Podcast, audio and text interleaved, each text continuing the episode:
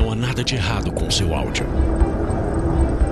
Adentramos agora através dos seus sentidos. Estamos preparando você para o que vai acontecer nos próximos minutos. Além do que conhece por tempo e espaço, o contato com algo além. Não conte para ninguém e nunca olhe para trás, pois este é Mundo Freak Confidencial.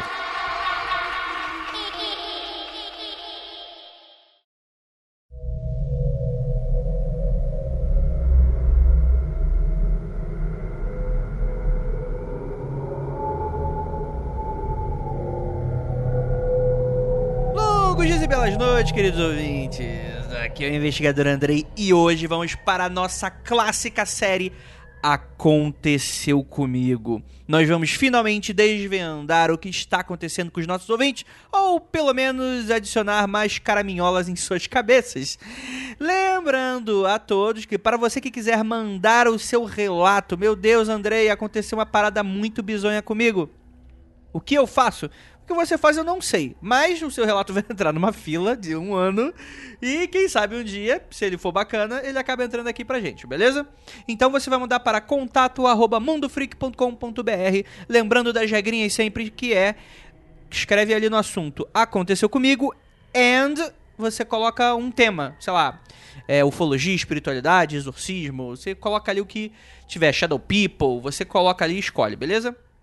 Pra me ajudar, temos aqui ele, nosso queridíssimo mago sapão Marcos Keller. Olá, gente. Eu iria cantar hoje, mas como eu já cantei nos últimos, sei lá, cinco episódios, esse eu vou permanecer em silêncio. Mas, imaginem que eu estou cantando Prince, Nothing Compares to You. É isso. Aconteceu comigo. Continue. Temos aqui ela também, nossa queridíssima germanista Juliana Ponzilacqua. Eu pensei que você ia falar Ponzi Louca. Ponzi Louca é só do Magicano, né? Oi, ouvintes, tudo bem? Vocês estão bonzinho? Eu vou dar uma dica só pra vocês, com, com toda a intimidade que eu já tenho, que todo mundo chega pra falar comigo e fala: Nossa, é tão legal ouvir sua voz, porque eu já te conheço tanto tempo. Então eu vou aproveitar essa intimidade que eu acho que eu tenho com vocês e vou dar um aviso. Se você tiver com o cocôzinho pronto, vai no banheiro antes de ouvir esse podcast. Não comece a ouvir antes, tá? Dica de amiga. Beijo. Ou vou deixar uma dica aqui na, na, na cola, que esteja usando calças marrons. Ótima dica, amigo Keller, ótima dica. Gente, a gente não vai gravar sobre cocô, hoje, a gente vai gravar sobre aconteceu comigo, tá? Fiquem calmas. O cocô é uma reação fisiológica ao que aconteceu comigo, né? Então. Ah, tá, pode ser também, pode ser. E temos aqui ele também, nosso cético de plantão, Léo Mitocondria. Bom, vamos ver se eu fico vivo até o final da gravação aí. E boa noite, ouvintes. Né? A falta de educação, nem ia dar boa noite. é isso, galera. Vamos ler os relatos mais macabros dessa internet brasileira logo depois dos recadinhos e a gente já volta.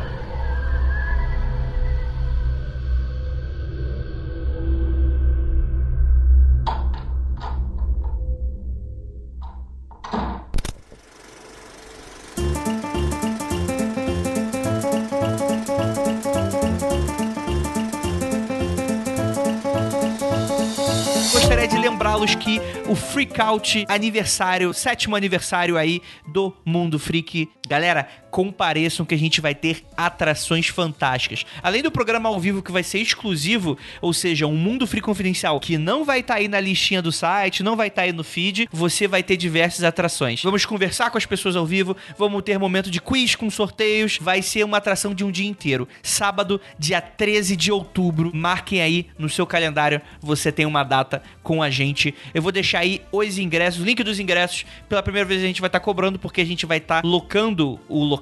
A gente vai ter essa casa maravilhosa que vai ter só a gente. Já tem bastante ingresso vendido. Acho que vai bombar se garante já que esses ingressos são limitados, hein? Então corre lá. É isso aí, galera. Bora lá pro episódio que ficou maravilhoso.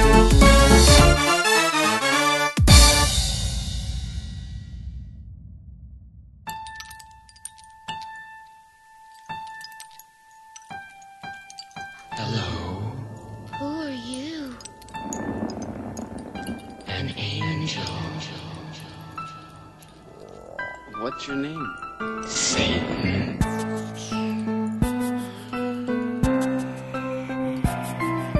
E estamos aqui com mais um relato que aconteceu comigo. E lembrando a todos que nós temos aqui algumas leis pétreas relacionadas ao que aconteceu comigo que foram cunhadas e que eu vou me lembrando conforme eu vou gravando porque eu não anoto essa porra. Mas a ideia é que o relato ele será respeitado, né? A gente conta que o ouvinte não está mentindo para a gente. Então isso nunca entra como uma possibilidade. Pode até tá, não sei, né? Tem gente que curte. Mas a ideia aqui é entrar no espírito da coisa e não ser aquele cético mais chatão que fala: ah, não, isso pode. O cara tá querendo chamar atenção. Não, a gente vai levar pro pressuposto que a pessoa tá aqui contando com verossimilhança. Mas também temos a segunda regrinha que é o seguinte: que apesar da pessoa é, estar contando uma verdade, é um relato que passou pela perspectiva dela. Não quer dizer que o relato seja real no sentido de, ah, realmente foi um fantasma. A gente pode debater se foi algo da cabeça da pessoa. Isso aí tá liberado. E outra coisa, a terceira lei, é que leremos esses relatos de maneira bem humorada, levando em conta que não é para tirar sarro com essas histórias que vocês compartilham contando carinho com a gente, nem é para tirar sarro de vocês, é apenas para ser bem humorado, né? A gente brincar com uma coisinha ou outra, mas que nós estamos levando a sério. Dúvida. Oi. Existe a possibilidade da pessoa ser maluca? Tipo assim, ela não tá mentindo. né? Ela tá falando a verdade, dela, mas ela é simplesmente maluca. É, Léo, é, tchau. Olha, eu, eu acho que essa possibilidade é ser uma possibilidade mesmo, viu? Ah, e só pra constar, uma outra função social do Aconteceu Comigo é você que tá aí do outro lado, você que tá vendo coisa, que tá sentindo coisa, que tá observando coisa. Você não tá sozinho. Isso acontece com a galera. Porque sempre tem aquele, né, que manda lá pra gente, normalmente no Twitter, que acho que é a rede social que a gente é mais ativo, manda lá um. Porra, Keller! Porra, Andrei! Porra, Ju! Porra! Mitocôndria. Sabe o que tá acontecendo? Isso aí já aconteceu comigo, não sei o que. Sempre tem essa galera também. Então você não está sozinho, estamos todos loucos juntos. É, viu? Todo mundo tá maluco, é isso que eu quis dizer. O Léo, ele, como ele não quer chamado, ele quer causar. Então, ele já chega assim pra galera ficar meio que. Mas beleza, você faz parte aqui do cético ateu satanista chato, então fique aí cumprindo a sua função. Nunca saia dela. É. Vamos então, gente. Alguma dúvida? Vamos pro primeiro relato.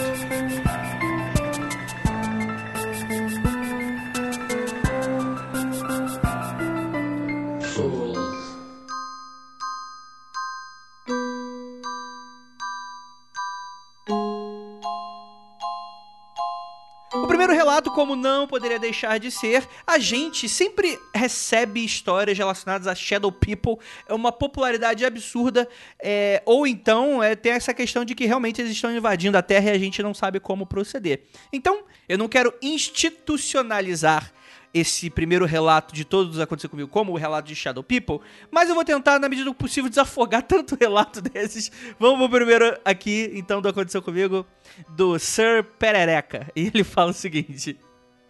E o relato dele é Sombras. Ele começa assim. Já tive diversas paralisias do sono no decorrer dos anos. Ainda bem que faz anos que nunca mais as tive, e assim espero nunca mais ter. Dentre todos, um foi o pior, o que mais aguardo a lembrança assustadora. Estava eu, na casa da minha avó, eis que fui dormir no quarto da minha tia, que morava em outra cidade a trabalho. Tal quarto dela era carregado de objetos místicos e esses paranauês dos quais eu nem me importava, só minha avó evangélica que tinha vontade de jogar tudo fora se pudesse. Meu Deus do céu, então meio mais. É, não tinha cama, pois tinha sido levado a outra cidade na qual minha tia ia passar maior tempo. Então eu dormia em um colchão no chão. Por volta das três da manhã, eis que sinto aquele peso enorme sobre minha pessoa, meio que sufocando-me, apesar do ventilador estar ligado. Houve um aumento repentino de temperatura, evento que nunca tinha observado em outras paralisias do sono até então. Além de tudo, senti algo muito ruim, um desconforto além do normal, para aquela situação já ruim e incômoda. Abri os olhos e, quase plena escuridão, eu dormia de barriga para cima. Tentei me mover e vi que estava preso, paralisado. A escuridão era quase plena, pois a porta do quarto estava entreaberta e no corredor adiante tinha uma luz que dormia acesa. Mas eu estava de costas para a porta, só de olhos abertos e desesperado para gritar por socorro e tentar acordar a minha avó, que dormia um outro quarto próximo, mas sem sucesso. Aquilo durou alguns minutos, foi a maior paralisia do sono que tive. Friso, eis que clamo pelo meu Deus e consegui mexer a minha cabeça apenas visualizando a porta. Ali, para meu horror, vejo uma penumbra negra, alta, olhos brancos e parada na porta do quarto. Fiquei apavorado por aquilo. Continuei em pensamento, clamando pelo meu Senhor, por Deus, e assim consegui minha libertação e consegui vagamente começar a falar. Aquela presença ruim então desapareceu e fiquei livre. Não apenas da paralisia, mas daquela sensação ruim e peso que tinha na atmosfera do quarto. A temperatura voltou ao normal, deu um salto, acendi a luz do quarto e saí pela casa acendendo todas as luzes à procura da tal figura que ali me observava. Numa coragem além do normal, vasculhei todos os cantos da casa e nada, sem sucesso. Até no quarto de minha avó adentrei e, sem acordá-la, procurei. Em parte, pensei que alguém pudesse ter invadido a casa e estaríamos eu, minha avó, em perigo se assim o fosse. Ao vasculhar, além de luzes acesas, ia com uma pequena lanterna que tinha em meu chaveiro e uma barra de ferro. Não havia mais ninguém, nenhuma entrada da casa violada. Não encontrei nada, não consegui dormir mesmo com as luzes acesas do quarto e banheiro do mesmo. Fiquei pensando sobre aquilo e por todo o resto da noite. E orando muito. Peguei uma Bíblia e comecei a ler também. Escrevi sobre a mesma para não esquecer tais detalhes e ainda tenho adotado isso aqui. Até então nunca tinha relacionado isso, o tal povo das sombras, mesmo tendo ouvido falar sobre ele nos últimos tempos. Aqui, sobre a paralisia do sono, chamam de uma entidade com o nome de O Pesador, algo sem muita ligação com outras coisas, e ou mesmo com um demônio, mas com uma entidade mesmo maligna. É, esse cast me deu uma epifania, agora de, de relacionar uma possível criatura com a paralisia que tive com esse povo sombrio. E aí, gente? Eu acho que a primeira observação que eu tenho que fazer é o seguinte, né?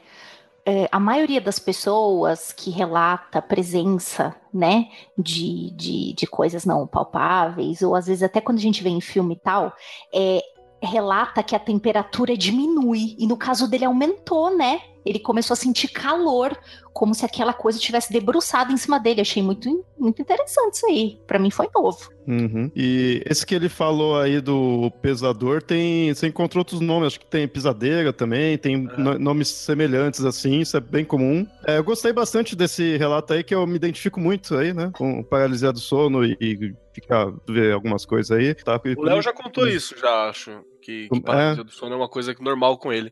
e eu, é eu, já, eu, já, falei que ele tem que fazer projeção astral e... quando for assim. Já aproveita para rapar fora. Já. Eu já tive isso uma vez, né? Mas assim, até é, sem querer cortar aqui o dele, só pra eu não esquecer. Keller, eu preciso ver com você se dá para fazer essas paralisias autoinduzidas, porque eu acho que eu consegui uma vez. Tá, Dá? Ah, ah então eu consegui. É um pé no saco, que é horrível. Mas. porque é horrível você ficar com essas paralisias. Mas então eu me identifiquei bastante com o do dele aí, por causa desse negócio da paralisia, que é, que é horrível, assim. E... Mas é interessante aí de ver também o aí da sombra, que o dele, ele teve a coragem aí de ir acendendo tudo, para ver se não era alguém, algum invasor mesmo. Porque também no meu caso, assim, eu teria medo mesmo se fosse alguém que entrou na casa, né? Algum ser vivo, né? Porque quem for morto aí já não tem o que fazer, né? Então, quem é vivo que vai, vai dar medo mesmo. Os outros é você se caga e acabou, né? Não tem o que fazer. Tem um detalhe importante aqui que eu achei legal, que é essa coisa da coragem dele de ir pra cima, né? uhum. né? Ele fala que, ah, eu fui para cima, não sei o que, não sei o que. Ele atribui muito ao, a parte religiosa, né? De ter chamado Deus, segurado a Bíblia, não sei o que. Se você quiser um olhar mais místico por cima disso, pode ter sido a barra de ferro, né? Porque contra essas criaturas que estão do outro lado, sempre se fala que o ferro é bom contra, né?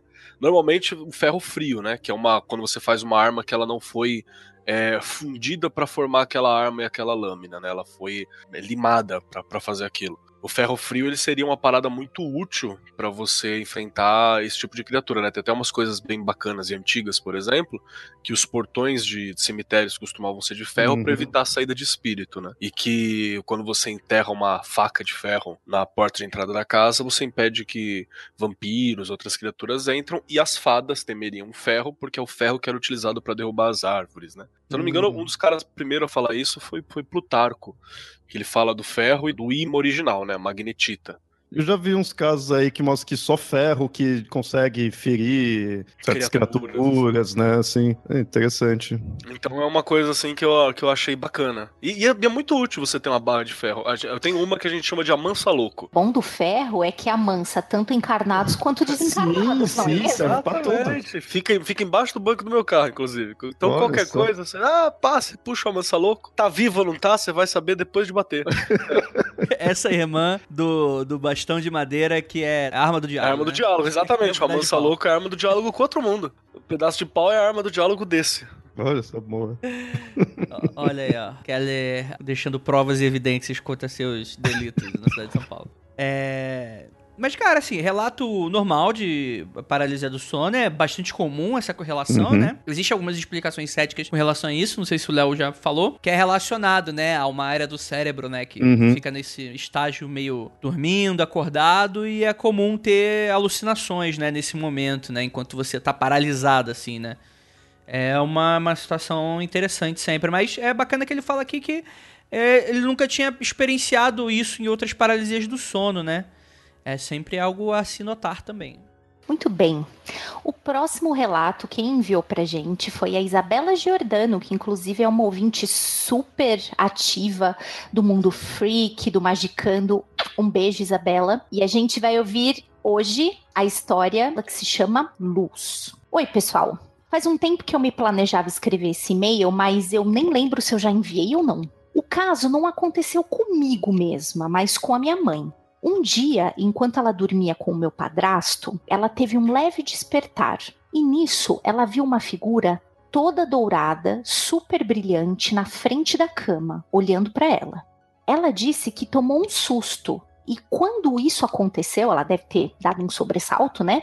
Ela meio que surpreendeu essa figura dourada. E essa figura dourada foi sumindo, diminuindo, até restar só um pontinho brilhante. E aí, puf, sumiu por completo era como se a própria figura tivesse tomado um susto com a mãe dela. Minha mãe conta que foi tudo super rápido. Obviamente, ela não gostou dessa experiência, acordou o marido, mas como ele era muito cético, ele nem deu bola pro relato dela.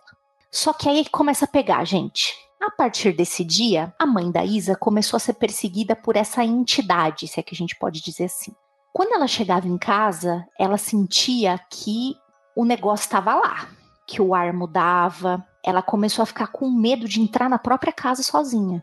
Enquanto ela dormia, ela relatou também que ela acordava com a luz do abajur da cabeceira dela piscando. Filme de terror mesmo. E o mesmo acontecia com a luz do quarto. Ela começou a ficar desesperada, né, gente? Porque nada do tipo tinha acontecido antes com ela e ela acreditava que essa entidade na real queria entrar em contato com ela, já que a entidade tinha percebido, opa, alguém nessa casa consegue me ver. Só que a mãe da Isa ficava com tanto medo e ela não queria comunicação nenhuma com esse tipo. Ela não sabia se era uma entidade, se era uma coisa boa, coisa ruim, ela não queria comunicação. Mas, enfim, essa situação continuou por um tempo até ela ir procurar ajuda. Ela foi num centro espírita e o pessoal lá começou a explicar que era um espírito bom, que tinha que se comunicar com ela, pois aquilo fazia parte de uma manifestação da sua mediunidade. E ela deixou bem claro lá no centro espírita: ó, gente, eu não quero mediunidade nenhuma, eu não quero ver nada, eu não quero falar com nada, eu não gosto disso. E as pessoas do centro davam a entender que falavam com a entidade pedindo para ela ir embora. Só que quando a mãe da Isa chegava em casa, ela continuava sentindo a presença. E as descargas elétricas dentro da casa dela continuavam acontecendo. Isso acabou se seguindo por algumas semanas e o medo, obviamente, foi aumentando. Ela não gostava de voltar para casa, ela estava cada vez mais alterada, cada vez mais nervosa. E nisso ela foi pedir ajuda a uma senhorinha que tinham recomendado a ela. Então vocês viram que ela foi buscar ajuda em um monte de lugares, porque ela não queria mesmo contato. Essa senhorinha, ela era uma taróloga, mas também tinha muita mediunidade, que é o que parece. Bom, dizem que essa velhinha fez uns paranauê lá, orou alguma coisa e espirrou algumas ervas nela. E de repente, a mãe dela sentiu tudo mudar, como se um baita peso, uma densidade tivesse saído dos ombros dela. Quando ela voltou para casa, ela sentiu que a presença passou por ela e saiu da casa. E aí tudo voltou ao normal. Ela ficou tão mexida com essa história porque ela não acreditava em nada, né, até então. E a imagem que ela fazia de espíritos, de anjos, era super diferente do que ela tinha visto. Então, para ela era algo muito diferente. Ela começou a ler mais sobre o assunto e ficou muito surpresa quando ela pegou um livro que continha relatos muito parecidos com o dela. Que viam a tal da figura dourada do mesmo jeito, com a mesma aparência que a mãe da Isa vinha. A Isa diz que ela acha que o nome do livro é Mãos de Luz, mas ela não tem certeza. E que depois de tudo isso, dela ter lido, dela ter passado com essa senhora, a perspectiva dela sobre o universo espiritual mudou muito. Gente, o que, que vocês acham disso? Isso é um repelente, Repelente de espírito? Né? Repelente azul do espírito, qual que é o sai encosto? Como É o spray, o spray azul da Márcia Fernandes. né? Mas, a, mas a- o pessoal falou que era uma presença boa, não era encosto. Então, mas aí é uma presença boa, não é encosto, aí tudo bem, né? Mas até aí, imagina que ó, um cara invade tua casa, Ju. Ele é um cara muito bom e com um coração É muito Jesus, é puro. Jesus. E ele invade tua casa. É Jesus. Mas é o seguinte, você tá em casa, de repente você levanta, você tá no banheiro lá fazendo, fazendo sua higiene matinal, você acorda, você vai pra cozinha e tem um cara comendo torrada. Ele é barbudo, cara de riponga, né? Tá com... aí tu chega, aí tu fala, ô, ô, aí, ô, ô, dona Juliana, como você está? Sou eu, Senhor Jesus Cristo. Como você vai? Porque, né, é um cara meio assim, meio riponga. Aí você fala, que porra é essa, caralho? Aí, qual, qual a opção A? Você dá bom dia e continua fazendo suas coisas. Opção B, você liga para a polícia enquanto segura um taco de beisebol trancado no quarto. Opção C, ele quebra teu videogame e aí você vai crucificar ele. Nossa, quem pegou a referência, hein? Magicando o rolê do Kleber, por favor. Tem uma, tem uma parada que eu vou. Eu vou fazer uma crítica, crítica social que leve né, a, a algumas dessas religiões espiritualistas e tal, assim. Hum, boa. Porque a galera muitas vezes tem essa parada de que, ah, mas é um espírito bom, lidei Uhum. com ele. E se eu não quero lidar com ele? Uhum. Isso que o Andrei tá falando. Eu não É. quero lidar com esta porra. Não, foda-se, pode ser um sagrado anjo guarda. Não quero. Essa é uma outra coisa que muitas dessas religiões, né? Que estão mais associadas ao que na magia a galera chama de mão direita, assim, que essa coisa de, ai, não tem que lidar, vai lá. Tudo bem, é pra minha evolução, mas foda-se, se eu não quero, entende? Aí a galera critica muito os, os magão, os magão da porra, porque os magão da porra tem aquela coisa, né? Eu tô banindo e eu quero que vá embora, o que é bom também. Se eu não chamei o bom, eu não quero ele aqui também. Entendeu? E aí você pode ver que a tiazinha, a tiazinha manjava dos Paranauê ali, das feitiçarias, né? Que ela falou Sim. assim: ah, tudo bem, vai embora tudo. Ah, mas Uhum. ele é bom. mas Você quer ficar com ele? Não, então vai É. embora, ué. Ó, eu já contei isso. Eu não sei onde, eu não sei se foi no Magicando, não sei se foi aqui, mas a, a minha primeira experiência de ver uma pessoa direitinho, assim, como o, o Eric diz 3D, né? Não é, uma, não é uma coisa chapada 2D, você vê um negócio 3D. Eu era muito nova, e aí eu, eu me lembro claramente que eu fechei os olhos e disse assim: eu não tô preparada pra isso, eu não quero ver isso. Falei mesmo, eu falei, eu não sei alguém, se alguém vai ouvir, se a pessoa vai concordar com isso, vai embora, eu não sei se é uma pessoa, mas eu fechei o olho mesmo e não quis. E fiquei muitos anos sem ver, muitos anos. Então eu também acho que é, é um pouco complicado. Você tá lidando, Uhum. né? Todo mundo fala tanto sobre livre-arbítrio dentro das de várias religiões. O livre-arbítrio da pessoa pode ser exatamente esse. Eu não quero tratar com isso. Eu não quero isso agora pra minha vida. Eu não quero ficar vendo um negócio que seja dourado, púrpura, com glitter, que seja uma drag queen desencarnada. Eu não quero ver, né? Então acho que também precisa rolar um respeito, né? Do ah, você precisa trabalhar a sua mediunidade. Meu, todo mundo tem livre-arbítrio e pode não querer aquela hora. Um outro detalhe que eu achei bem bacana é essa coisa do, do ser dourado, né, e tal. A cor que você tá vendo a parada não quer dizer que o negócio é bom ou mal. Tem essa, essa tradição de achar que, ah, é bom e tal, mas pra galera que é cristã, eu vou levantar umas coisas. Quando você vê uma situação falando do satanás, do capiroto, do pé torto, não se esqueça que a tradição, não é a Bíblia que fala isso, a tradição fala que ele era um anjo de luz muito bonito. Uhum. Não quer dizer que vai ser zoado quando você vê ele. E a- as coisas associadas à presença de Deus, elas dão temor. Temor é um medinho, cara. É aquela coisa que você fala assim, porra, eu vou mexer com uma parada muito doida. Temor é um sentimento muito louco. E tecnicamente Deus é bom. Então, o negócio dele ser dourado, dele ser Sim. preto, dele ser azul, de ser. não quer dizer muita coisa. É, é muito simplismo da espiritualidade. Falar assim, ah, mas você viu, era branco? Era, então é bom. Era preto? Era, então não é ruim. Uhum, era justamente isso que eu ia falar, cara. Assim, primeiro, eu não vou entrar muitos detalhes de mediunidade, que eu não quero desrespeitar ninguém hoje, né? Mas assim.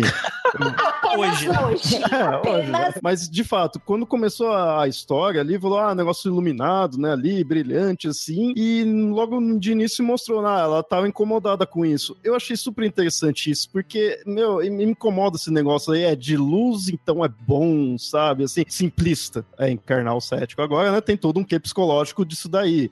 Mas, se é para considerar aí tudo esse sobrenatural, toda essa gama de seres que pode ter por aí, por que, que os de luz são os bonzinhos? O caralho, meu. Cara, a gente conhece um monte de gente trevosa aí e não necessariamente é ruim. Sim, então. Eu, eu vou lembrar que anjo é um bicho desgraçado, né? Sim, Você sim. não vê o cara nas bibras que o anjo vem fazer uma coisa bacana. É, é transformar nego em sal, é torrar é, a cidade ao chão, é matar primogênito. Então vamos Espada com calma, pegando né? fogo. É, olha aqui. E outra coisa assim que eu sempre gosto, né? A gente fala lá em cima um pouquinho de fada quando a gente falou do ferro e tal. Essa coisa da luz, do pontinho de luz, eu sempre associo muito a isso. E também tem uma outra parada que é importante só para tirar a graça da, da galera, né? Eu falei isso já no Magicando, que durante muito tempo eu achava que essas paradas era tipo um bestiário de D&D, né? Então, tipo, tava tudo certinho. Ah, isso aqui tem características de ser um Jin. Isso aqui tem características de ser um não sei o quê. E na verdade é tudo a mesma merda e é tudo merda diferente, entende? Então, tipo, você não tem como saber o que que é. Quando você fala de alguma coisa astral, ele pode... Qual, qual que é a palavra espiritualista? Plasmar, né? Uhum. Aí tomar a forma, né, que achar melhor. Então, a forma não, não entrega. Eu acho que a sensação é o que você tá falando mais sobre isso. É a sensação se você tá pronto ou não para lidar com aquilo. Não é esse o, o princípio, né? Tanto é que no momento a, ma a, mamãe da Isabela não estava pronta, né? E parece que depois ela começou a aprender a lidar melhor, a, a se, a se referir melhor a essas coisas, né? É, é isso aí. No meu caso, por exemplo, sei lá, eu ia tentar trocar ideia porque eu sou imbecil. Sim, sim, eu ia chamar pra gravar.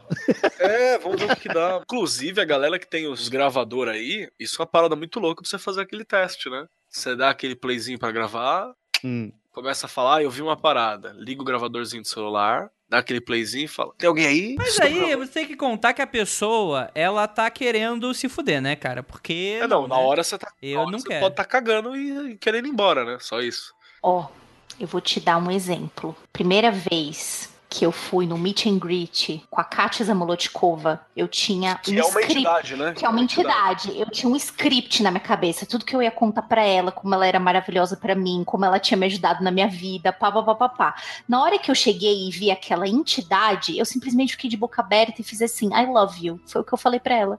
Pagou de fã. É, exatamente. Você quer que eu ligue o gravador de celular? Você já tem que contar que eu já não tô com a calça marrom nessa hora.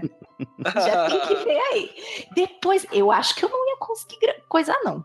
Eu acho que tinha que ser como aqueles gravadores antigos, aqueles que inclusive apareciam no Twin Peaks, que eram é, ativados pela voz do cara. Aí, beleza. Aí eu acho que rola. Mas se tivesse que abrir o aplicativo, meu amigo, eu já estaria toda descontrolada. E depois achar também um trabalho, né? Que você teria que. A melhor coisa é ou você passar áudio por áudio alto, ou você fazer que nem o Andrei quando vai editar o Mundo Freak, ou o Magicando, que é olhar o, o gráfico, né? Que lugar que o gráfico sai da chiadeira comum, assim, se você tem alguma variação no gráfico do som. Mas eu tô falando isso como dica mesmo, porque, pra dar um exemplo pra geral aqui, a gente tá fazendo algumas experiências pro Magicando, né? Vou dar uma, uma adiantada. E esse tempo atrás eu fiz a primeira invocação enoquiana, né? Vários de nós fizemos aí. E eu vou dar um exemplo aqui. Já fiz alguns, algum trabalho com enoquiano, não é uma coisa difícil. A primeira invocação não é uma. É, ai meu Deus, que complicado, assim. Mas me deu uma trancada de cu fenomenal, assim, na hora de fazer. É, não, é incrível. E por isso que eu falo muito dessa. Falei da, da, palavra, da parada do temor, assim. Porque eu, eu senti temor. Eu, sabe? Cara, nada vai acontecer com o meu físico. Modéstia bem à parte, assim. Seja lá o que rolar espiritualmente, eu sinto que eu posso lidar. Mas deu uma trancada de cu que por pouco eu não larguei tudo e falei, foda-se, caguei pra essa merda toda, vou dormir abraçado com a minha mãe. Vou atravessar as casas aqui, vou até a casa do- dos meus pais e vou ficar lá. Deu, deu essa coisa, depois você fala, não, não, você dá uma controlada, dá uma respirada e fala, não, vamos ver qual é que é, né? E aí aos poucos vai passando, mas é uma questão de enfrentar. E às vezes você não tá pronto pra enfrentar, né? Às vezes você não tá com a barra de ferro do lado, né? No cabibra. Então, super compreensível.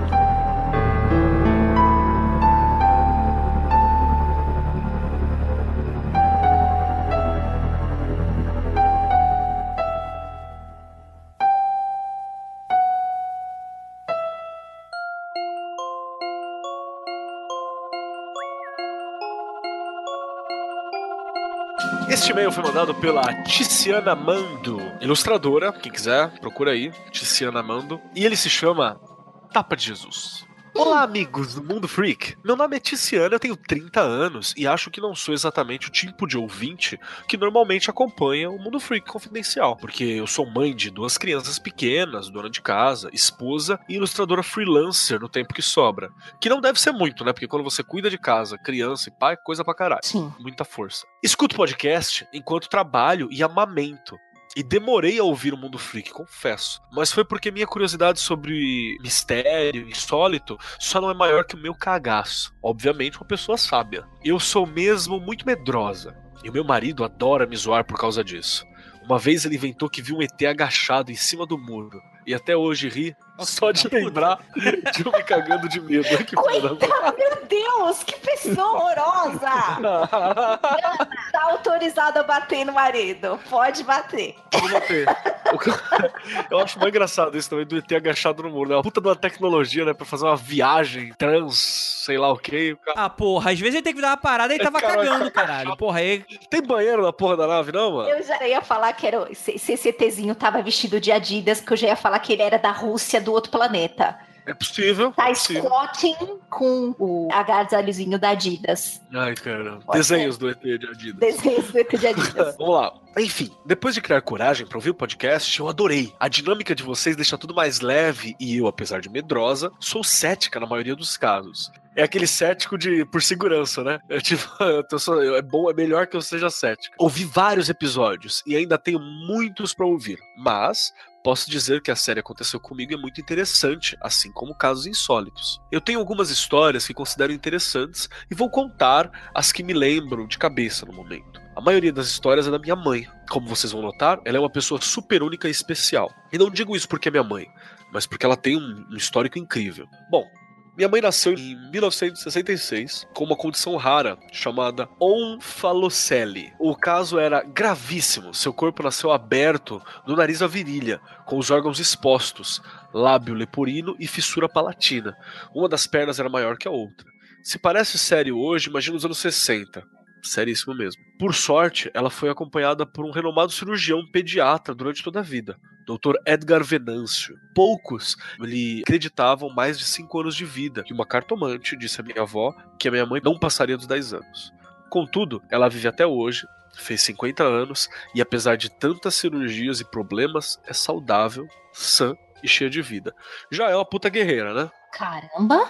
Pô, demais, mano. Tá melhor que eu, inclusive. Tá só o pó, né? Vamos lá. A primeira história que tenho dela data de seus primeiros meses de vida. Meus avós moravam com a minha mãe na casa dos meus bisavós, em um apartamentinho em cima do escritório do meu bisavô. Um dia, enquanto minha mãe dormia em seu berço, repararam que o escritório e o apartamento estavam pegando fogo. Um incêndio rápido e intenso. Minha avó correu para buscar minha mãe e todo o quarto estava em chamas, exceto pelo berço da minha mãe. A fuligem cobria tudo, mas milagrosamente minha mãe estava intacta apesar de ao ser levantada do berço por minha avó, tinha deixado a marca de seu corpinho no lençol. Foi muito peculiar e todos juraram que algo invisível a protegia. Caralho, ficou a marquinha dela deitadinha no, no No lençol? lençol.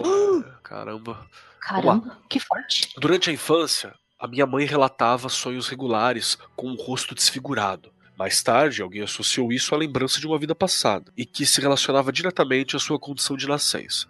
Segundo esta pessoa, minha mãe voltou muito rápido e não deu tempo de se recuperar da morte que teve na sua vida passada. Acredito que alguém que seja espírita kardecista consiga explicar melhor.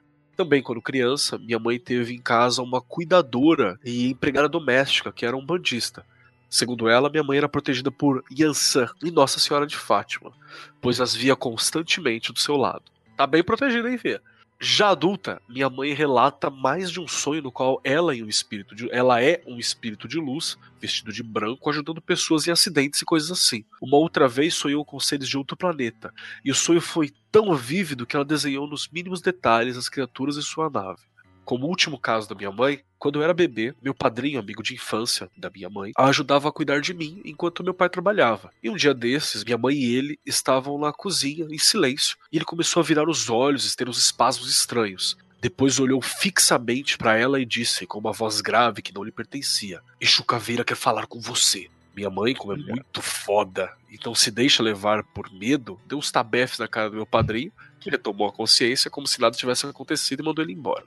Ela disse que isso aconteceu mais uma ou duas vezes, mas que nunca respondeu e agiu do mesmo jeito e parou de acontecer. Aí chegamos na minha única experiência com o insólito até hoje. Graças a Deus, Jesus Cristo, São Francisco e meu santo anjo da guarda, porque eu ia me borrar de verdade se visse alguma coisa mais tensa do que isso. Eu tinha seis anos e morava em Piratininga, região oceânica de Niterói. Minha tia, irmã do meu pai, morava em Itaipuaçu, na cidade vizinha, Maricá. Na época, o lugar onde ela vivia era isolado e tranquilo, em um vale no meio da serra. Nós fomos visitá-la e na volta no anoitecer, meus pais conversavam e eu e minha irmã estávamos no banco de trás do carro. Minha irmã dormia e observava o céu, algo que eu sempre gostei de fazer. Eu tentava achar constelações esperava por estrelas cadentes. Quando naquela noite limpa, lotada de estrelas que só a roça tem, eu vi um objeto enorme, de formato arredondado. Tinha o tamanho da lua quando está cheia. Parecia ser coberto de incontáveis luzes douradas, e uma fileira única de luzes vermelhas circundava o centro. Parecia girar e arrancou numa velocidade incrível, fazendo zigue-zague incomum a aviões, por exemplo. Tentei chamar a atenção dos meus pais e eles não ligaram. Então, observei estática amedrontada o objeto seguir para a serra. E pensei, ainda bem que eu não moro aqui. Nesse ponto, me fudi, pois alguns anos mais tarde, nós também se mudamos para lá. Mas eu não tive nenhuma experiência do tipo enquanto vivi lá. Exceto por um dia no qual todo o vale parecia coberto por uma estranha luz verde. Fechamos a janela, fingimos que nada estranho acontecia. E foi só isso. Como assim, Para. bicha? Eu estava verde. Você tem que pular no verde e ver qual é que é, irmão. Meu Deus, velho. E aí, gente, o que que vocês acharam desses, dessas historinhas? Qual vocês acharam mais relevante e qual experiências, né? Caramba, eu não sei por onde começar, porque a mãe dela. Caraca! Cada história que a mãe dela tá envolvida, bicho. E começa, né, como você já bem disse, do fato dela ter sobrevivido a todas essas Uhum. cirurgias que eu imagino que devem ter sido muito punks, né? E deu um middle finger pra todo mundo, ah, pra cartomante, pro médico e tá lá vivaça e arrasando, né? Adorei essa parte, mas gente, as histórias da mãe dela são muito doidas, né? E é- olha, eu não sei. É porque também isso é uma escolha da mãe dela. Mas se três vezes alguém viesse falar pra mim, Exu Caveira quer falar com você, eu ia falar, bicho. Eu tô, eu tô muito curiosa pra saber o que que Exu Caveira queria falar com ela, bicho. Agora eu tô curiosa. Olha, eu tenho um breaking news aqui pra falar. Tem o Thiago Viana, nosso apoiador. Ele mandou agora uma mensagem aqui. Puta merda, meu pai mora em Itaipuaçu e já sentiu umas ondas estranhas rolar na serra. E já falou de algumas coisas esquisitas que aconteceu por lá agora. Aqui, então o lugar é Ai, maravilhoso. caramba, será? Será não, com certeza. É. Não, cara, eu achei, eu achei bem bacana e é legal você ver que muita coisa vai da fé dela, sentir que protege, né? A fé e aquela e a parada do cético médium, né? Que às vezes o cara vê muita coisa, mas a- a- o, o ceticismo acaba sendo uma barreira até pra sobreviver, né, mano? É, é o cara que a caneca olhou pra ele e falou: "Oi, oi Keller, tudo bem?" E você olha pra caneca e tipo, nada aconteceu, né? Se a caneca está falando comigo, mas tá tudo bem, vamos continuar a vida. O cara tem embutido nele mesmo aquele aquele bagulho do, do MIB, Homens de Preto, sabe? Pra esquecer. Pra deixar quieto, assim, pra passar como se nada tivesse acontecido. É uma boa defesa, né? Cara, eu acho que essa- são histórias incríveis, assim, no geral. É, é um apanhadão, né? E eu gostei, cara. Eu achei super engraçado. Tanto que eu eu nomeei a história assim. Essa questão do, porra, quero falar com você, patapa. Foda-se, não quero saber. Sai daqui, né? Sai não é pra qualquer um, não. Eu provavelmente sairia correndo gritando. Mas cada um, cada um. É, mas realmente, né, cara? É interessante. E eu achei muito interessante também o relato que ela fala que ela sonhava em que ela era um ser de luz e ajudava pessoas durante um acidente. Contando que isso não é um sonho, mas uma projeção de algo assim, tipo, uma mulher tão foda que, tipo, ela já tá ajudando os outros nem morreu ainda, né? Geralmente quem faz isso é a galera do outro lado, né? Segundo os espiritualistas. E não, ela já tá ajudando já, já tá fazendo aqui o, o estágio, né?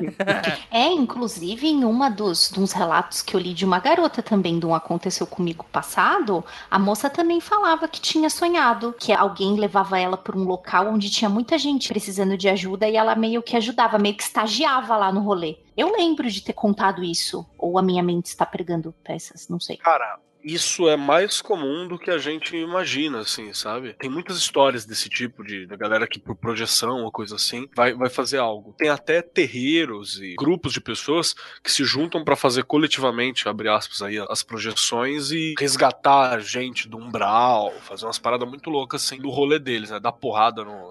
É bem RPG, tá ligado? É, é isso que eu tô pensando agora. É, bem, bem pra caralho isso aí. Uma quest.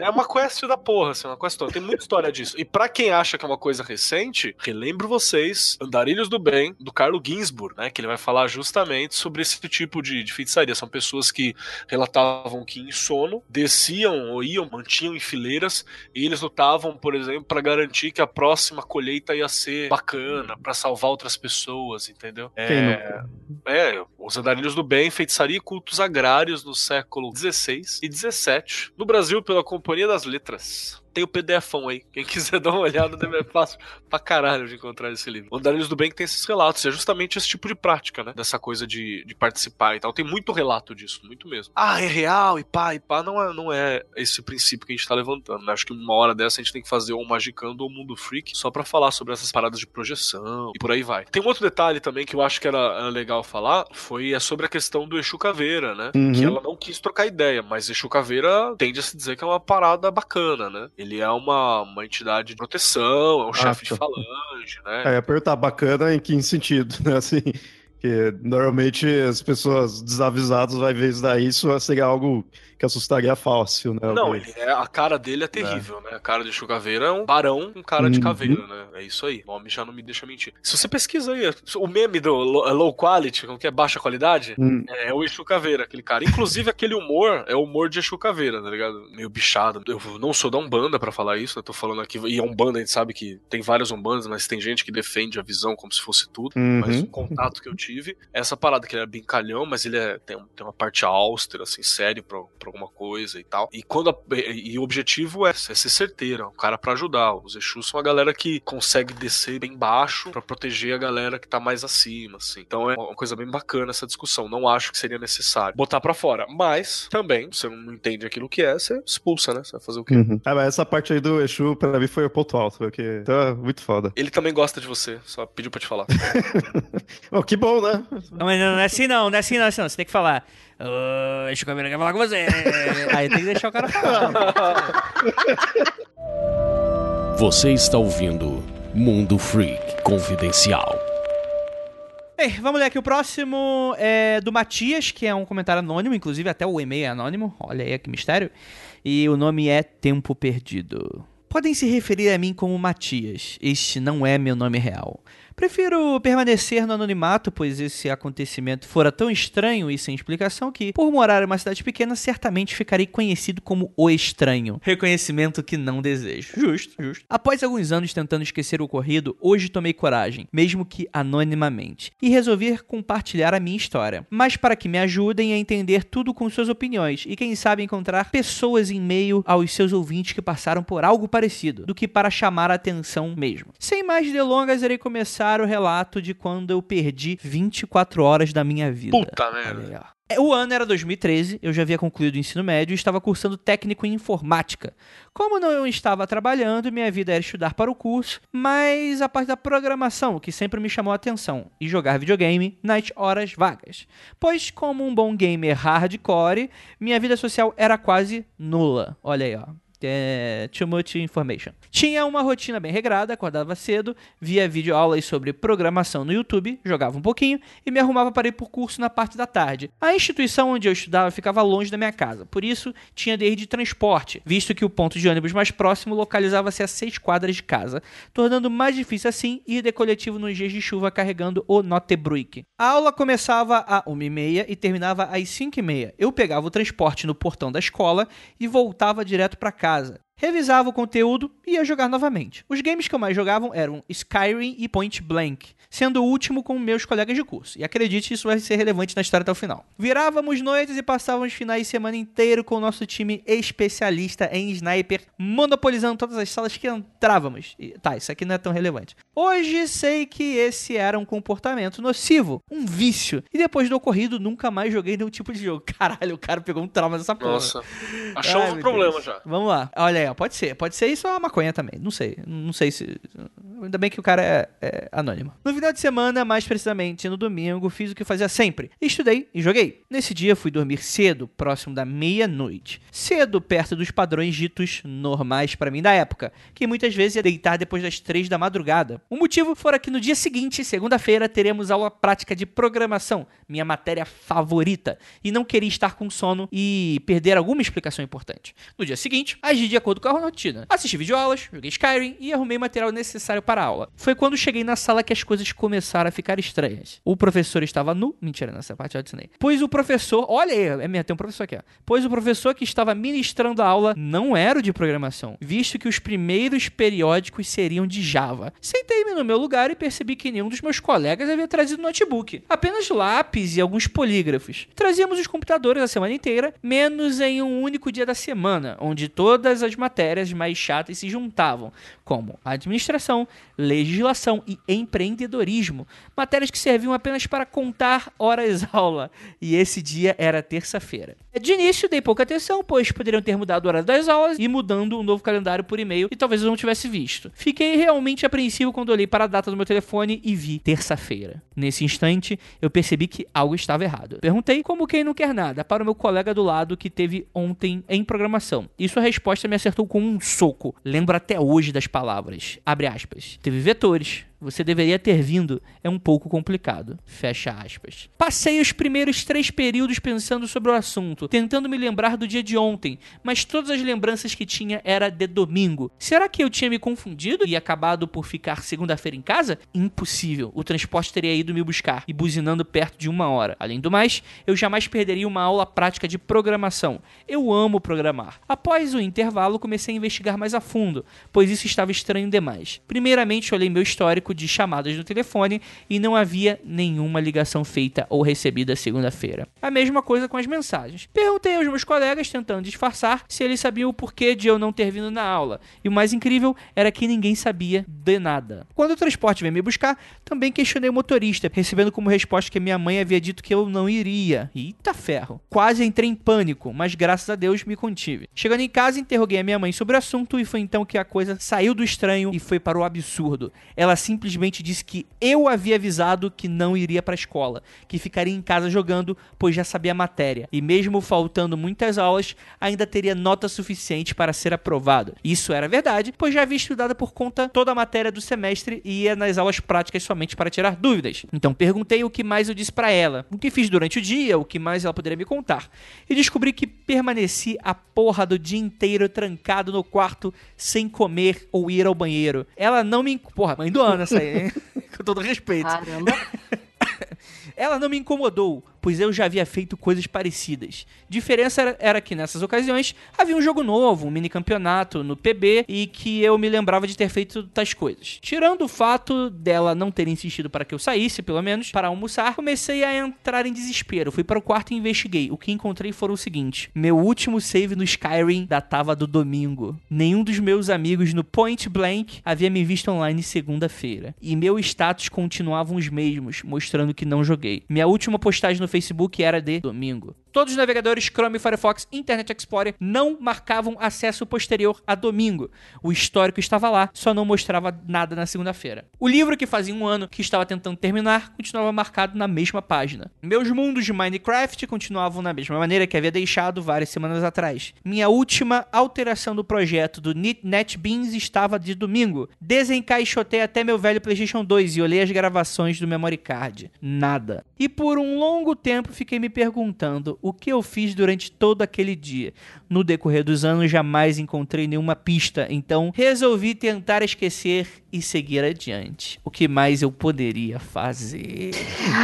É, olha, Quero, quero adiantar que eu tenho um roteiro de quadrinhos parecido com esse começo. Talvez eu seja o escritor da sua vida. Continua. Olha só. tá bom. Olha, eu ia dizer que claramente isso foi uma abdução, bicho. Claramente. Uhum. Foi, foi tirado dali. É, tinha que ver se tinha alguma marca, alguma coisa assim. Sabe? É, Procurar verdade. pistas fora do comum, porque, é, não, mas falando sério, esse foi o problema. Ele procurou pistas em coisas corriqueiras, em, em coisas assim cotidianas, do que sempre faria, né? E viu que não fez. Não, procure coisas que você não esperaria de estar ali, e está, sabe? Procura algo além. Porra, calma aí, calma aí, calma aí, calma aí, calma aí, calma aí. Eu acho que toda a investigação dele deixa bem claro que esse dia foi apagado da sua vida. Não tem explicação. Não, não, não, não, não tô dizendo que tenha alguma explicação, mas eu tô dizendo assim, ele procura lá o save, ah, não tem da, da segunda, sabe? Procura coisa assim, alguma coisa no corpo, alguma coisa, sabe? Algo que não deveria estar lá e está, sabe? Pra Olha. ver não só algo que foi apagado, porque eu imagino assim, tá, foi apagado, por quê? Tem algum motivo. Então, Temos- vamos ver se não tem algum requisitos ali. Temos um ouvinte aqui que ele falou assim: faz agressão com hipnose. Eu acho que se você tiver coragem, seria uma coisa interessante. Só É. que, se sua mente apagou isso, pode ter sido por algum motivo. É. Você, sei lá, invocou um grande antigo, você entendeu? Al- Alguma coisa. Ou, se for levar para um lado mais cético, você tem algum transtorno dissociativo de personalidade aí que costuma estar adormecido e esse dia tirou um dia inteiro para ele, entende? Uou! É muito possível. O meu chute era meio simples, assim. Eu ia perguntar pra ele, né? Eu sei que o nome dele é Fantasia, nome Fantasia, mas eu ia perguntar, Matias, você tava muito cansado, bicho? Tipo, mu- tava muito foda esse semestre pra você. E eu conheci muitas pessoas assim que realmente não se dão muito bem nas aulas em si. Elas estudam a matéria, tipo, pá, pá, pá, pá, estuda tudo. E aí depois de um tempo aparece na aula pra tirar eventuais dúvidas, mas que não gostam daquele modelo de aula oferecido na universidade. Só que aí eu fico me perguntando, será que ele tava fazendo isso com tudo? Às vezes a pessoa tá tão cansada, tão Uhum. acabada, tão pó da rabiola, que aí ela fala assim: hoje eu não vou, realmente fala pra mãe e, cara, cai no sono, desaba. Mas eu não sei, porque ele, como ele não diz nada desse, desse gênero, né? Não dá nenhuma pistinha aqui no relato dele. Ó lá, eu fazendo papel de cética do Léo. Mas se fosse pra ser papel de cética, eu, eu perguntaria a ele: você tá, você tá muito cansado? Fazia tempo. E ele, pelo jeito, ele é uma pessoa que faz várias coisas ao mesmo tempo, né? Muitas coisas mesmo. Joga vários jogos, tem vários projetos paralelos. Então, não sei. Mas se formos para o lado cético, eu muito chuto numa abdução, cara. Eu acho bem legal essa ideia do, do cansaço, porque eu mesmo, eu faço mil coisas, assim. Sim. Chega uma hora que o corpo fala. O Keller é desses. É, aí eu E- deito e eu durmo. E também você ficar muito assim, você desregula, é, indo de forma cética aí, você desregula seu, seu relógio biológico, seu foco de atenção. Você vai fazer coisa e tá, a sua cabeça tá em outro lugar, isso é comum para todo mundo, mas existe os extremos, né? Então é que acho que agora já passou um bom tempo, né, que isso aconteceu. Então você pode já ter estabilizado, mas seria interessante, né? Analisar isso daí. Como que tá, de fato, seu foco de atenção ali? Quanto, quanto que você tá dormindo, sabe? Isso eu digo com propriedade, sabe? Se dormir mal, se tiver com o relógio biológico zoado, você acaba indo no automático, nem percebe. Ou muitas vezes você deixa de fazer coisa, né, que seria corriqueiro, que nem isso aí de ir na própria aula, tudo. Você tá meio catatônico, já tem casos assim, a pessoa fica ali parado, sabe? Dá tipo um tilt. Isso é comum. Comum sim, não deveria ser comum. Mas é possível. Você dá um Comum tilt no de Japão, tanto. né? É, dessas coisas assim, de você tá tão atribulado ali de coisas, fazendo 300 coisas, sabe? Que você dá um tilt. Ou é, tem essa parada que eu falei do transtorno dissociativo, porque recentemente eu conversei com um ouvinte, beijo pra ele, ele sabe quem é, eu não vou dar o nome aqui do cara porque não sei se poderia, que ele falou, é, Keller, tem o transtorno dissociativo de personalidade e tal, e a gente trocou uma ideia sobre isso, e tem casos, tem quadros onde você perde o dia mesmo, tipo, Uhum. sai da personalidade principal, né, que sua personalidade é um construto, ela é uma, uma construção feita por você aí ao longo da experiência que você teve, e a outra tu assume e dá o rolê, tá ligado? Quando a dissociação completa, você é outro indivíduo. E às vezes Sim. tem uma dissociação parcial, né, que você lembra de algumas coisas, mas você não tem ação sobre isso, não é você que tá no controle das atitudes. Se- Esse é um caso que se de repente cair totalmente pro lado científico, biológico dele, assim, tudo bem que eu acho que aparentemente aconteceu só uma vez, então beleza, menos mal. Mas acontecer de novo, cara, dá uma olhada. Porque indo ainda em campos terrenos, isso ainda é pesado, sabe? Isso ainda pode ser perigoso aí pra saúde. Então fica de olho. Eu acho que tem, faz muito sentido. Existem realmente relatos de pessoas que, bem documentados, inclusive, em que a pessoa simplesmente, por exaustão, ela apaga, né? Ela desmaia, ela passa mal. Só pelo fato de você estar trabalhando muito, muito estressado. Sobrecarrega mesmo, assim. Só que aí eu gostaria de deixar claro algumas coisas aqui interessantes, né? O dia anterior. Provavelmente a gente estaria lidando aí com uma memória recente, né? E a memória recente, ela guarda e ela é transferida para a memória passada com noites de sono, né? Assim, eu não sou nenhum médico, nenhum psicólogo, nenhum terapeuta, nada nesse sentido, mas chutaria que um, nenhum sentido de exaustão pode ter resetado tua memória como se fosse um memory card, deu um bagulho louco onde que guarda tua memória recente, embaralhou a parada e você simplesmente apagou, beleza. Só que eu acho que isso ainda não responde tudo, né? Vamos lembrar que não foi simplesmente ele vivendo uma vida de rotina normal em que ele não lembrava. Ele mudou completamente o que estava rolando ali, né? Ele ficou fora de casa, houve ali uma comunicação com a mãe, a não ser que sua mãe esteja dentro daí da conspiração. Eu acho muito estranho, inclusive, esse comportamento dela. É, bizarro. Meio bizarro, a pessoa não almoça, não come, não vai ao banheiro, não quer estudar, tudo bem. Tem, tem pais que são mais liberais. Os meus, por exemplo, eu me uma coça e me jogar dentro do ônibus. Por, falar que não, não tem que estudar. Mas, às vezes pode ser mais liberal, mas mesmo assim eu ainda acho um pouco demais. Como você mesmo cita, né? Você acha que é um absurdo isso, né? Saiu do estranho para ir pro absurdo nesse quesito quando você investiga. É, cara, estranho, né? Quer dizer, dentro do quarto você passou o dia inteiro sem fazer absolutamente nada, nem mesmo jogar. Cara, a hipótese de dormir é meio estranha também, porque o dia anterior foi domingo, né, cara? Teria estudo, não teria nada, né? Então Uhum. também é outra, é outra parada. Vocês falando sobre o transtorno dissociativo, talvez o relato da mãe não seja esquisito, porque talvez aconteceu alguma coisa, se isso realmente foi um transtorno dissociativo, foi uma coisa ruim e a mãe dele preferiu não contar pra ele o que aconteceu. Olha Ela aí. simplesmente disse assim: Olha, você ficou o tempo todo, você disse que você não ia pra aula e eu respeitei sua vontade. Talvez seja uma mãe tentando proteger ele de um relato. Talvez ele tenha feito uma coisa assim, é ruim pra ele, ele tenha, sei lá, se machucado ou feito coisas estranhas, e ela preferiu não relatar pra ele. É, não sei, agora me veio isso na cabeça. Nick Will do Stranger Things, né? É, sei lá. É, tem essa também. Ou, ou, mais uma teoria aqui. MK Ultra. O cara recebeu aquela mensagem, Alexandria, sabe? Toca o telefone, alguém pega e fala, Alexandria. Aí o cara, tipo, ativa o agente secreto. Constantinopla, Constantinopla, porra, tô quase, é outra cidade, né? Constantinopla. e aí o cara ativa o soldado, né? Ele vai lá, mata alguém e volta. Mas, E a mãe é criativa, né? Porque ela tava com Então ela é uma agente, né? Filtrada. aí você vai ver o nome da, da mãe é russa, tá ligado? Alguma coisa, alguma coisa assim, tipo, mãe é Kalashnikova, né? Porra. Agente Dimitra. É, como que é o nome da mãe? É Dmitra e Litia Ivanovicia. Pronto. Mas, ó, eu aconselharia a hipnose. Eu, enfim, um bom hipnólogo, né? É, vem essa também, né? E eu ainda mesmo assim, mesmo se realmente você descobre que você foi abduzido mesmo, você ainda fica com um pezinho no ceticismo, mas eu não sei, acho difícil tudo isso ser normal, assim. É complicado. Mas gostei, cara, um bom, bom relato. Espero que você consiga lidar com isso. Apesar de que a gente, a gente fala assim, mas o poder do ser humano pra ignorar fatos marcantes, importantes da vida e seguir caminhando é incrível, né?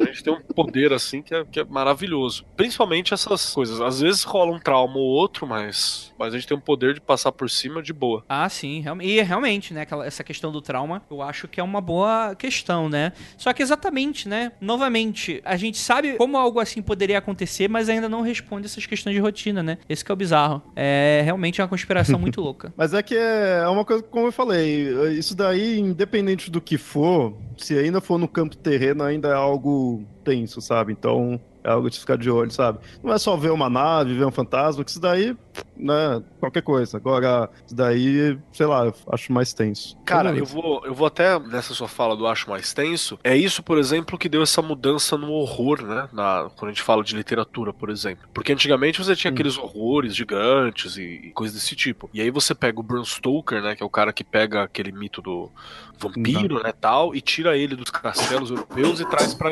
Eita porra! E traz pra Inglaterra. E você Uhum. tem outros outros princípios, por exemplo, a Anne Rice também, que tira daquilo e traz pra cá.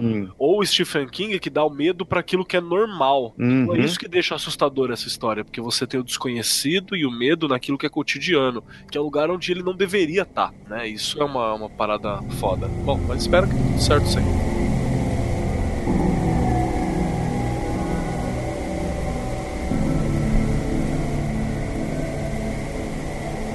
Agora teremos a nossa ouvinta apoiadora especial para contar ela mesma suas histórias. E aí, Meg, tudo bem? Oi, boa noite, seres das trevas. E aí? Ah, Meg maravilhosa. Sim, a grande Meg. Meg maravilhosa mesmo. Oi, gente, nossa, que, que honra, não tenho nem roupa pra isso. Eu vou ter que me vestir de luar pra uma ocasião tão linda dessa. Perfeita Como vestimenta. todos nós. Show de bola. Meg, você, que os ouvintes não te conhecem, você, caso queira falar, você é de onde e trabalha com o quê? Ah, então, ah, eu sou de Porto Alegre, eu moro em Curitiba, ah, mas eu já morei em alguns lugares do mundo a trabalho.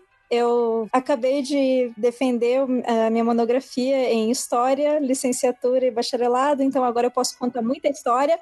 Olha, aí. Parabéns! É, tem mais historiadores aqui presentes, então, né?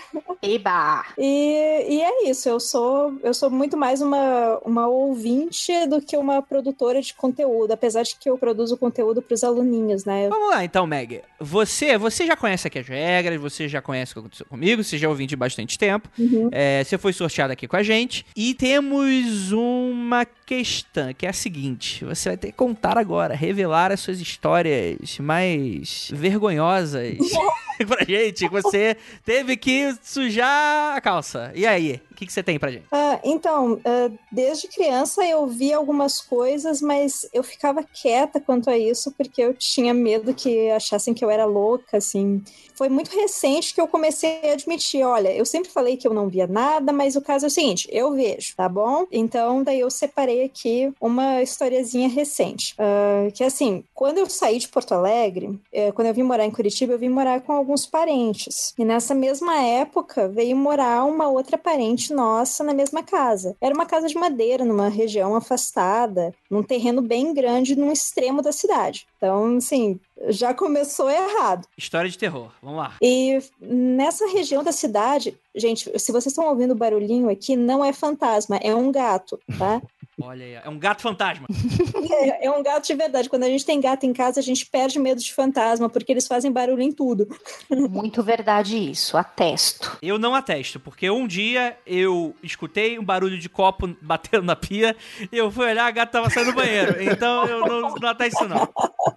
Às Mas vezes então- a gata tem teleporte. Continue, por favor. Então, mas aí a casa desses meus parentes, como ela era afastada, depois eu fiquei sabendo de umas histórias da, daquele local. Por ser um local afastado, lá tinha um cassino e mais ou menos, não sei se antes ou depois da existência desse cassino, lá era um local de desova de corpos. Hum. Então, esse meu tio, com quem eu morei, ele é médium. E ele só me confirmou algumas coisas que eu desconfiava nove anos depois que eu tinha morado naquela casa. Daí ele falou que naquele terreno existem quatro fantasmas de quatro pessoas que estão enterradas lá. São um homem, duas mulheres e uma criança que ele não consegue identificar se é homem ou mulher. E eu e essa parente que foi morar lá eh, junto comigo, mais ou menos na mesma época, a gente já tinha visto a maçaneta da porta se mexendo de noite, como se alguém quisesse abrir. E assim, não tinha mais ninguém na casa. A gente ficou com o cagaço que fosse ladrão, mas não tinha possibilidade de ser ladrão porque a casa tinha alarme. Não, não tinha possibilidade mesmo de alguém ter entrado lá, de ter movimento na casa, ou de ser algum bicho. A não ser que fosse realmente um velociraptor tentando abrir a maçaneta, né? Sabemos que eles sabem. Eles sabem fazer isso, né? Mas eu acho que seria meio improvável ter um Velociraptor em, em Curitiba. Não sei, né? Essa cidade é maluca.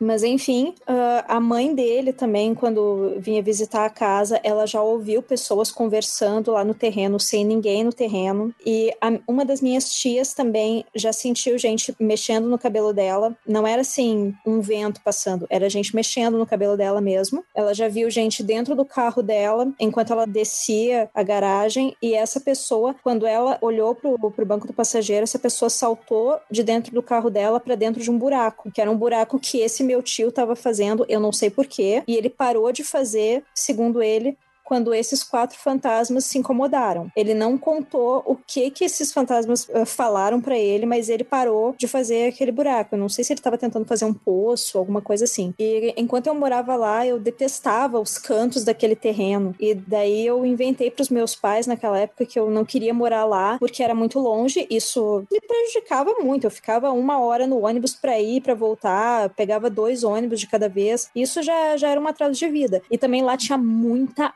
aranha. Eu me incomodava muito com as aranhas de lá. Eu não me incomodava com aranha, mas quando eu fui para lá, eu passei a me incomodar. Isso foi o que eu falei pros meus pais, mas o motivo principal é que eu tinha medo daquela casa. Mas enfim, uh, essa foi, essas foram as histórias dos outros e eu que vi a, a maçaneta se mexendo. Mas teve um outro caso que aconteceu no primeiro ano que eu tava lá. Eu tava chegando na casa no fim da tarde, e aí quando eu fui fechar o portão, eu vi um braço passando por cima do meu ombro Ai, e ele segurou o portão, como que impedindo que eu fechasse o portão. Daí eu nem pensei, eu fechei o portão com força, tranquei, virei as costas sem olhar para trás e fui para dentro. Eu nem dei boa noite, eu só avisei pros meus tios. Eu acho que eu vi um fantasma. Era um braço de homem. Isso eu consegui identificar. Daí o meu tio foi fazer as coisas dele no- nos cantos do terreno e até hoje ele não me conta o que, que ele viu. Olha aí. Meg, eu tenho que admitir que eu te odeio um pouquinho mais. É, eu agradeço.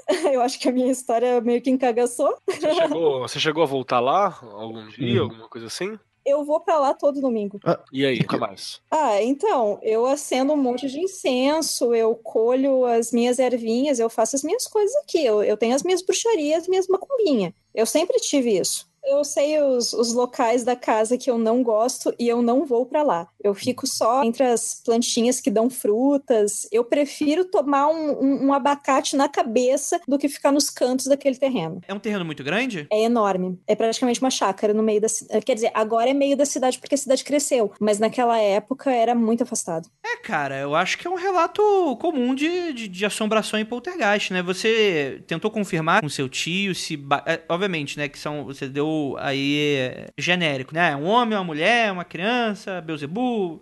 Mas você já tentou confirmar se outras pessoas têm visões das mesmas pessoas? Sim, essas outras pessoas, a, mi a minha tia que viu dentro do carro, ela viu, ah, eu não lembro se foram as duas mulheres ou se ela viu uma mulher e uma criança. A mãe dele viu os quatro, o meu tio também já, já viu os quatro, e a outra menina que morava comigo, essa parente, também já viu os quatro. Sabe que tem uma chance de ter uns corpos enterrados lá, né? Segundo meu tio, essas pessoas estão enterradas lá. Porque, como eu falei no início da história, aquilo ali era afastado da cidade antes, era um lugar de desova. Cavando aquele buraco, será que. Né? É, pois é, eu pensei a mesma coisa que tu. Quem sabe eles estão lá. Olha só. É, agora, é interessante, porque geralmente as histórias de fantasmas, os fantasmas querem que seja descobertos os corpos pra se verem livres, né? Ir pra luz ou qualquer coisa assim, tipo, coisa inacabada. Bichão, sabe o que tem que fazer? Cavar todos os buracos ali, salgar a terra, tocar fogo e abrir uma. Um, qualquer outra coisa ali. Pronto. É, mas Vende. a impressão que parece é que eles estão ali de boa. Todos esses relatos que a gente tem aí é mais que eles estavam, parece que brincando com a gente, sabe? Ah, vou, vou dar um cagaço nesse trouxa aí, vou ver o que, que ele faz, sabe? Nunca foi alguma coisa realmente pra assustar a gente. E se o meu tio não tá com medo, então é, eu prefiro não ter medo. Eu confio muito nesse meu tio, assim, espiritualmente, sabe? Mas é, é foda. Aí você tortura esse fantasma aí, você tá errado, né? Filho da puta. Vira de casa, né, cara? Ah, eu acho que eles estão lá há muito mais tempo do que os meus tios, então, né, a gente respeita eles, né? Faz tempo que seus tios moram lá? Tem uns 25 anos. E eles relatam isso desde sempre. Sim. Errado tô eu, caso eu vá pisar lá, se um dia acontecer. Não, não, eu já entro lá, eu passo pelo buraco, dou oi pros fantasmas também, daí eles me deixam Ah. em paz. Tá certo, tá certo. Pega a confiança, pega a amizade que tá tudo de boa. Sim, eu passo por lá, eu, oi, aí, tudo bem? Sempre dá pra pegar um tarozinho e fazer aquela leiturinha necromântica. Olha, eu nu- nunca tentei, mas vai que, Possível, né? ó. Tem lá no livro secreto que a Meg conhece e só ela. Livro vermelho do comunismo. Gente, daí eu, eu separei ah, umas ah, três historinhas bem, bem rapidinha, não é longa que nem essa. Por favor. Só que são, são historinhas boas, assim, pra não, pra não dar encagaçamento, porque essa que eu contei foi bem pesada, né? No terreiro que eu costumo frequentar, aconteceu uma coisa parecida com a Ju, naquele caso do Não Estou Preparada. Teve uma noite que convidaram as pessoas que quisessem tentar incorporar. Daí tava lá o atabaque tocando, aí eu pensei, ah, isso não acontece comigo. Aí na hora eu fui inclinada pra frente, assim, como se tivesse me pegando pelos ombros. Aí eu só pensei, não, que nem a Ju, o não tô pronta, sabe? Aí passou. Deve ter sido um caboclo muito maroto, né? Daí eu disse, ok, da próxima vez eu vou estar preparada, aí eu vou. Só que não teve isso até agora, foi uns seis meses. Que é uma experiência muito louca, né? Mas assim, foi, parece que foi um desafio mesmo. Eu falei, ah, isso não vai acontecer comigo. Daí branqueou a, a visão, senti o peso, fui pra frente, a pessoa do meu lado me segurou. Eu, opa, o que, que é isso, gente? e, e assim como chegou, passou. Daí a outra vez foi que eu vi o meu guru da yoga na rua. Ele tava olhando e rindo pra mim. E eu, uma outra vez eu tava no mercado municipal aqui de Curitiba. Daí veio um senhorzinho conversar comigo. Daí ele falou: Tu é do mundo das bruxas, né? E eu, não, não sou. Eu juro que eu não tava vestida que nem uma bruxa. Eu não tava com a minha roupa normal. É isso, Jesus é mais, né? Deus, aleluia. Eu tava vestida de Inquisição Espanhola, né? Daí ele respondeu: Moça, eu sou cigano, eu tô vendo, tu é. Daí eu, nossa, eu achei legal. Nossa, já chegaram pra mim dessas também, tipo, do nada na rua, falando: Você mexe com os Paranauê, né? Aí eu, que Paranauê? Me fazendo de da louca, mexe. Já puxou o sim. berimbau, né? Aí já, aí a Ju já, né, já enganchou aquele, né, aquela dancinha, aquela ginga, né? Fala, opa, sou eu. Toma uma, Pode uma mandar. raia, uma benção na testa. Não, e ainda a pessoa ficou olhando pra mim assim e balançando o dedinho indicador. É que eu sei, não mente pra mim. E eu, meu Deus do céu, essa estação que não chega logo pra eu sair desse metrô. O que, que essa pessoa tá vendo que eu não tô sabendo, hein? Pois é, menina. Caralho, rapaz, mas é. Eu teria medo. E a pessoa nem me viu colhendo lavanda na rua, eu não tinha nem comprado incenso, nem era isso. Eu tava comprando batata, sabe? Que é muito feiticeiro, né? Ah. Batata é uma Nossa, coisa. demais. Fazer um purê magístico, né? Só, só um detalhe, você tinha falado de Viu Guru, é, pra quem não sabe, a Meg é yogini já há quanto tempo já? Ah, eu acho que tem mais de 15 anos. É, a Meg manja das yoga fenomenalmente. E você tá falando do guru des- de- é, desencarnado mesmo, que você viu. Sim, sim, ele já morreu há mais de 50 anos. Olha que muito louco. Eu, eu já vi ele em sonho também, mas isso é normal, sabe? É, sonho você tá de boa, o problema é na rua, né? Você fala, Caralho, aí não, aí você tá zoeira. Pois é, né? Tu vê aquele cara cabeludo de laranja na rua, daí, caramba, que coisa louca. Não, bacana, bacana. Boas experiências. Perfeito, Meg. Bem, a gente vai ficar por aqui então. Vamos nos despedir de você. Acredito que muitos ouvintes agora devem estar te praguejando nesse momento. Deve estar dando aquela escorregadinha na cadeira, sabe? Aquela escorregadinha. É. que- É. Tamo aí pra isso. É isso aí. Então, ó, muito obrigado. Você quer deixar uma mensagem, fazer algum jabá? Ah, ótimos pesadelos essa noite. Mas é uma filha da puta mesmo, Mas né? é a aí. É, aí você fala assim, a Meg, aquela pessoa, chuchuzinho, amável, olha o que ela está fazendo com você hoje. Baixinha, um docinho, né? Ali do lado. É. Esse bichão louco aí. Então é isso, Meg. Beijão pra você. Obrigado, Vou Meg. te dar uma expulsadinha de levezinho. Beijão aí. Beijo, Meg. É, vamos lá então pra última história. Juliana Puzluca. Oi, sou eu. Vamos lá. Este último relato de hoje é do Eduardo. O Eduardo que mora atualmente em Sorocaba e o relato dele se chama Dona Nina. Primeiramente, eu gostaria de dizer que cresci com meus avós. E como todos sabem, os avós sempre sabem de algum caos que assustam os pobres dos netos. Principalmente os meus, que viveram grande parte das suas vidas no interior de Pernambuco, cercados por grandes fazendas, por grandes sítios, numa época onde, segundo eles, não haviam muitos recursos para cerimônias assim de enterro ou velório, sendo muito comum encontrar cruzes que simbolizavam pequenos túmulos à beira da estrada mesmo. Meu avô, uma vez, me disse que uma certa madrugada, quatro ou cinco da matina, enquanto caminhava em direção ao seu emprego, que ficava alguns minutos de onde ele morava, passou por um homem que guiava uma pequena carroça. E, como de praxe de pessoas educadas, não é mesmo? Que eu vou, eu vou fazer um gancho aqui. Tem pessoas nesse prédio que eu moro, viu? Se você ouve. Eu, espero que você ouça esse podcast, que não, não agradece um obrigado quando segura a porta, viu, seu arrombado? Muito bem. Aí a pessoa aqui, vou voltar aqui, baixou a pistolice aqui em mim. Juliana Pistolacqua, continua. Pistolacqua, sou eu mesma, né? Eu estava o moço guiando a pequena carroça, como de praxe, meu avô cumprimentou o homem e o mesmo cumprimentou de volta, dizendo um bom dia, seu moço. Porém, alguns metros depois, meu avô notou que não tinha barulho de carroça nenhum. E aí ele olhou para trás e não havia mais homem, não havia mais carroça. Segundo meu velho, ele nunca correu tanto na vida dele como ele correu aquele dia. Há uns três anos atrás, eu estava morando aqui em Sorocaba e era comum nos finais de semana que eu fosse para São Paulo, onde eu vivi minha adolescência, e eu ia visitar um amigo de infância. E eu tinha uma mega amizade com todo mundo da casa, não só o meu amigo. O grau era tamanho de amizade que eu abria a geladeira na hora que quisesse. Menina, eu nunca entendi isso, sabia? Pergunta pro Andrei, quando eu vou gravar na casa dele, eu grito da cozinha, né, Andrei? Vou abrir a geladeira.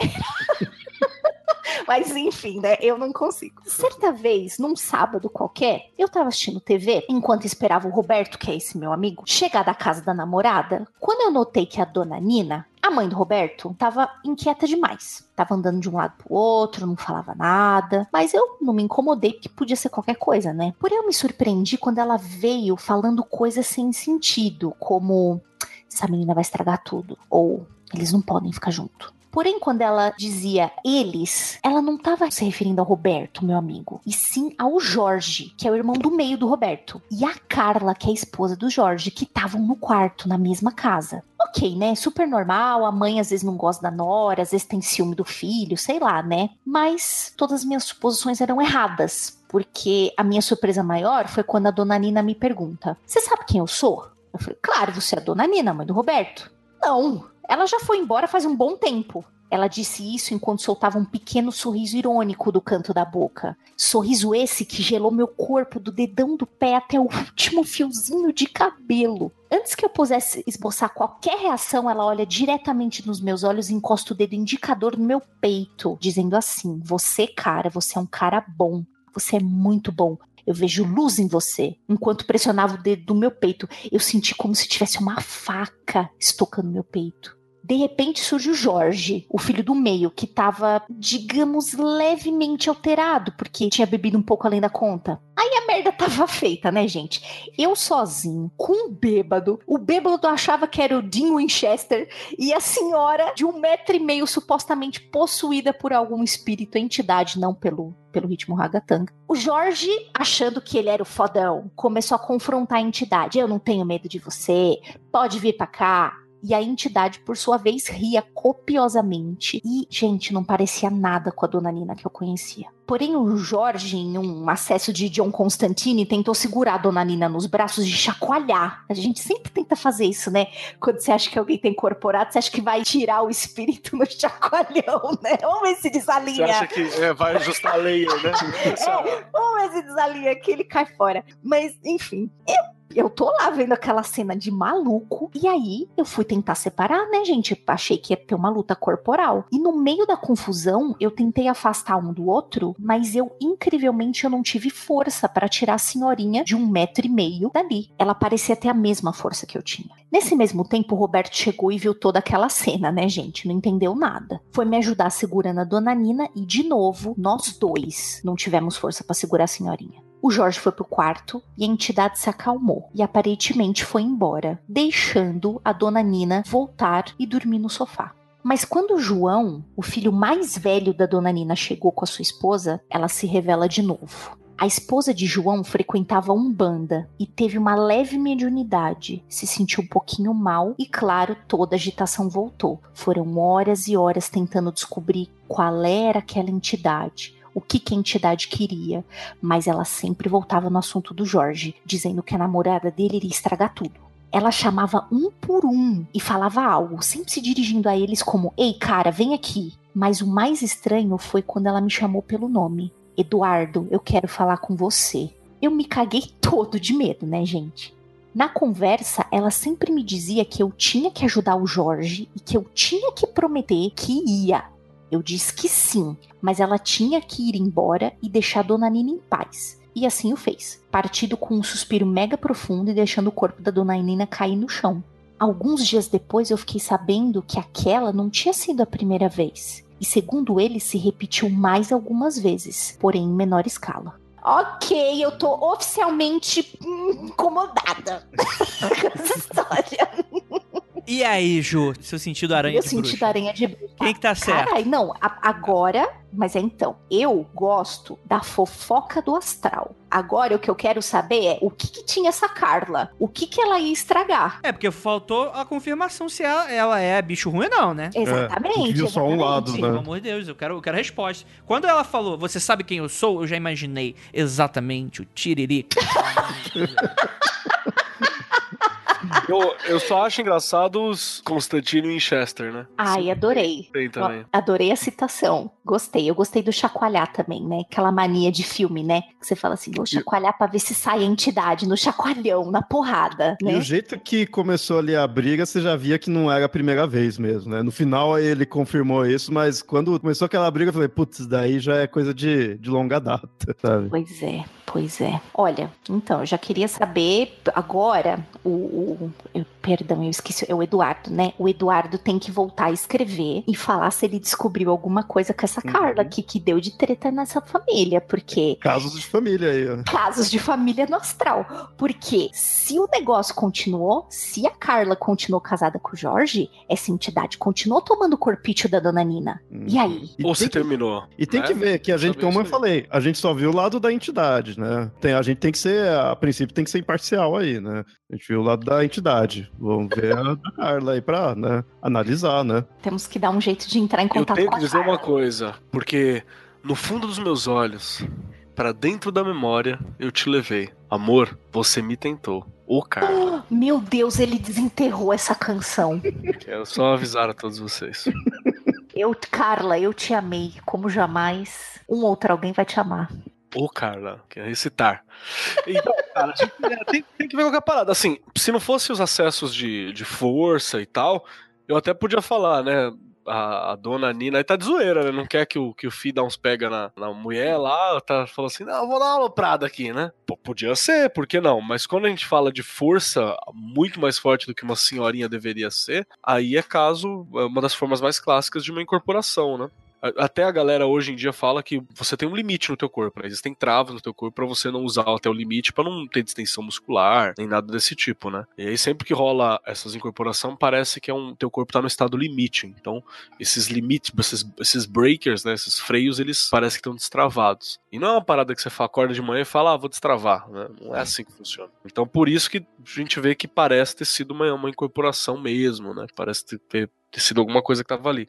E a outra parada que talvez desse uma pista é saber qual era a entidade que tava ali. Lembrando que tem o detalhe ainda de que parece que uma mina ali era dombanda tal e ela não se sentiu bem com aquela entidade. É. Né? Então, tipo, às vezes não é uma parada de boa, pode ser algum encostão mesmo de alopração com a Carla, né? É, e o encostão, porque para um cara chegar esse encostão e falar, ah, você é bom, eu vejo luz em você, é pra tentar conquistar mais um pro exército dela. Ele tá falando assim, eu tenho razão, a Carla não presta. Olha lá. É muita luz, bicho. É uma entidade. Não, mas eu É. acho que. é- não, calma aí. Mas aí ela, ela, ela apareceu outras vezes em que esse cara não estava. Então acho que o objetivo não era esse. Eu acho que pode ser também aquelas Ah, coisas. Mas nesse dia podia aí ser. do- Aquele Nesse dia tava podia tentando ser. convencer, né? É. Ah, não, tudo bem, tá. Mas aí eu, eu acho que é mais provável que se a gente for nessa versão de que a entidade daqui é errada da história, a gente pode, pode ser aquelas paradas de vida passada, do tipo, ah, esse homem era pra ser meu, e aí inventa, inventa historinha. Não sei, acho que pode acontecer também. Aliás, é outro programa que a gente tem, né? Vamos fazer um convite aqui rapidinho, André, posso? Pô, fica fica à vontade. Pra todos os ouvintes aí, ouvintes que aconteceu comigo, que tiverem histórias relacionadas à vida passada, envia pra gente com o nome lá, vida passada, pá, aconteceu comigo, bota lá no título,